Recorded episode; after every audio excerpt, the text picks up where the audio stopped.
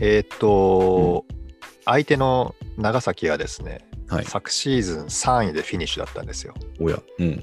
だから、うん。なんていうんですかね、こう、すごく極めてシンプルに考えたら、うん。昨シーズンの1位、2位が J1 に上がったわけなので、うん。残ったチームで最強だったのが3位のチームってことじゃないですか。はいはいはいはいはい。だからまあ長崎なんかは、やっぱりその、強豪っていうんですかうん。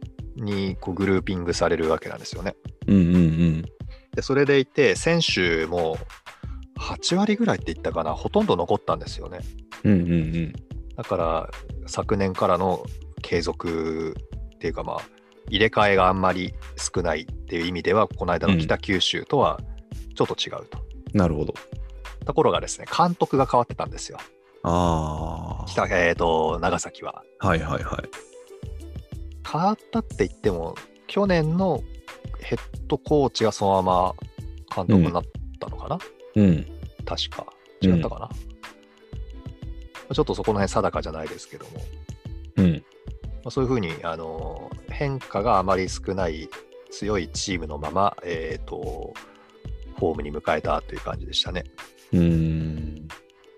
で新潟は新潟で北九州との試合から1人スタメンが変わったのかな、うんセンターバックの選手が1人変わってうん。去年結構あの出てたえーマイケル・ジェームスっていう選手がはい。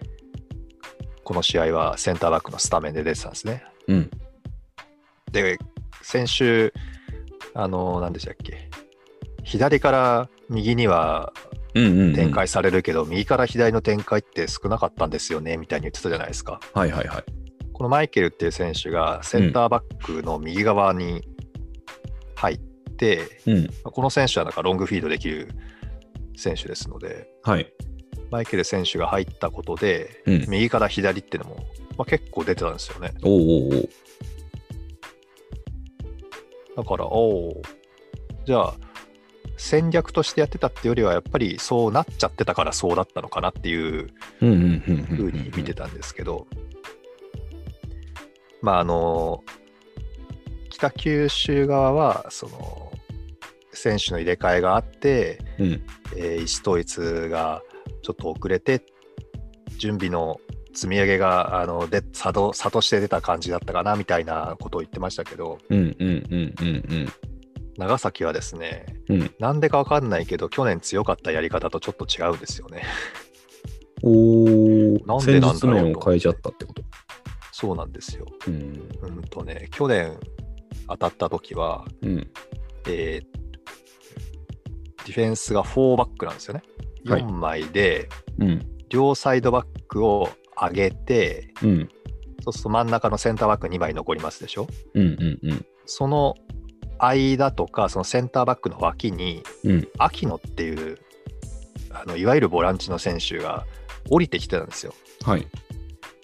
降りてきて後ろ3枚でボール回したり、その秋野っていう選手がこうボール展開したりしてたんですよね。うん。非常に厄介だったんです。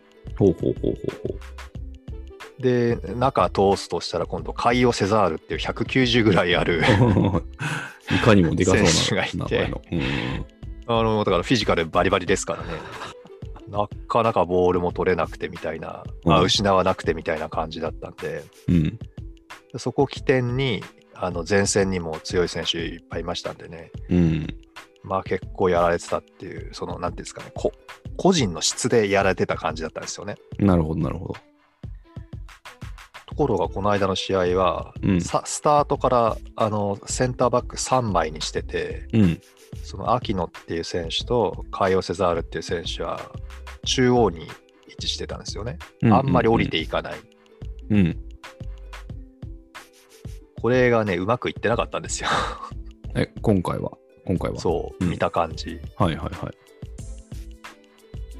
真ん中に2人いますから、うん。渋滞してんですよね、中が。はあ、はあはあはあ、 2人いたら2人にこうパスコースを消すようにマークがつくじゃないですか。うん。だから新潟の選手も中の方にいるし、うん。 3人センターバックだけど、なんかすごく展開してくるわけでもないし、うん。なんだろうなと思いながら見てたんですけど、うん。やっぱりうまくいってないんですよね。うん。まあ、おかげで新潟があのよくボールを取れたりとか、うん。うん。うん。ボールが運べたりしてたんですよね。うん。割となんか、リプなななんだ、ハイライトだけで見ててもね、サイドからの展開がうまくいってる感じでしたもんね。相手の、うん。相手の右か、新潟の左サイドはですね、うん。あのー長崎の良さは潰せてた感じだったんですけどね、新潟の左からの攻撃って、実はあんまりいけてなくて、うん。右に寄せて、左に展開した後に、あのファールをもらったりして、フリーキックだったんですよね。なるほど。だから右から左っていうパターンの時にうまくいってたんですけど、左にボールが動いてる時に、左で解決ができなかったんですよ。うん。これはだから、相手に消されたのか、こっちがうまくいってないのかっていうのはちょっとわからないし、あえて左からは何もしないっていう戦術だったのかもしれないし、そこは全然わからないんですけど、うーん。あの毎回ね、名前出しますけど、10番の本間紫音君っていううんうんうん。選手がいて、まあ、2人ぐらいだったら抜いていっちゃう選手なんですよね。はい。それぐらいドリブルがこう注目される選手ですけど、うん。その分きっちりケアされるんですよね。はいはいはいはいだはから彼にボールが行こうとすると、まあ、2人プラス1ぐらいで見られてたりして、い。うん。でスペースがないところでスタートするから、まあ、潰されやすいんですよ。うんうんうん。